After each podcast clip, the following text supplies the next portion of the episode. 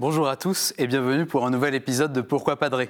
Pourquoi Padrer, c'est aussi le lieu des questions difficiles et aujourd'hui Claude nous partage Je n'arrive pas à arrêter d'avoir des relations sexuelles avec des personnes toujours différentes. Pourquoi est-ce que je retombe toujours dans le même péché alors que je me sens tellement mal après? Comment Dieu peut-il continuer à me pardonner? Merci Claude pour cette question, merci de la poser avec humilité. Je suis sûr que ça va aider beaucoup d'autres personnes.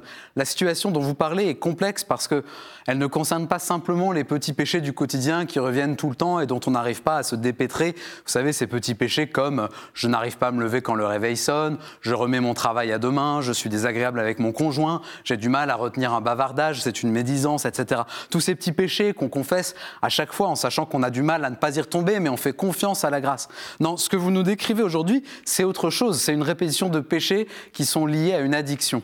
Et l'addiction, c'est un sujet complexe que je ne peux pas traiter en trois minutes, mais je veux quand même en dire deux mots. L'addiction, c'est un emprisonnement psychologique et spirituel. C'est un cercle vicieux qui entraîne vers le bas on se sent mal dans sa vie, alors on met en œuvre sa compulsion, on se sent un peu mieux, mais surtout on se sent très mal d'y avoir cédé, alors on met de nouveau cette compulsion en acte, et à la fin, la compulsion, ça n'est même plus le pseudo-remède à l'angoisse, elle en est devenue la cause, on se sent mal parce qu'en fait on est en manque. Et les addictions, elles sont nombreuses. Ça va du shopping compulsif au jeu d'argent, ça va des écrans à la pornographie, diverses drogues, l'alcoolisme. Et, et pour avancer sur ces sujets, il y a un point qui est vraiment très clair en règle générale, il ne suffit pas d'employer des armes spirituelles pour s'en sortir.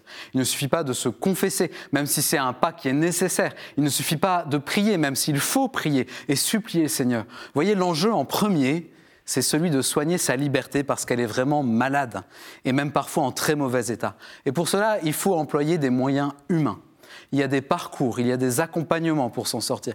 Il y a des cercles comme les alcooliques anonymes qui sont bien popularisés par les films américains. Et en fait, ça aide beaucoup de monde. Il y a aussi bien sûr des psychologues, des thérapeutes et des médecins qui sont spécialisés dans l'addiction. Et c'est seulement avec ce staff qu'on peut réapprendre à vivre et à bien vivre. Voilà. La deuxième question, c'est comment est-ce que Dieu regarde une personne qui est piégée dans une addiction? Ben, Je crois que c'est d'abord un regard de compassion, un regard de miséricorde. Le Seigneur, il nous veut debout. C'est le démon qui nous veut par terre, c'est le démon qui veut notre destruction. Dieu, lui, ne cesse de nous redire à l'oreille, tu peux y arriver, tu vas y arriver, moi je crois en toi, mais toi aussi, crois en toi, prends-toi au sérieux, prends-toi en main, et l'humilité de te faire aider. Voilà, j'espère que j'ai commencé à répondre à cette question. En tout cas, merci de l'avoir posée et merci pour toutes vos autres questions que vous nous envoyez par email à l'adresse pourquoipadré.com ou que vous posez sur les réseaux sociaux. En tout cas, vous pouvez retrouver cette vidéo et toutes nos vidéos sur le site internet ktotv.com. Moi, je vous souhaite une belle et une bonne journée.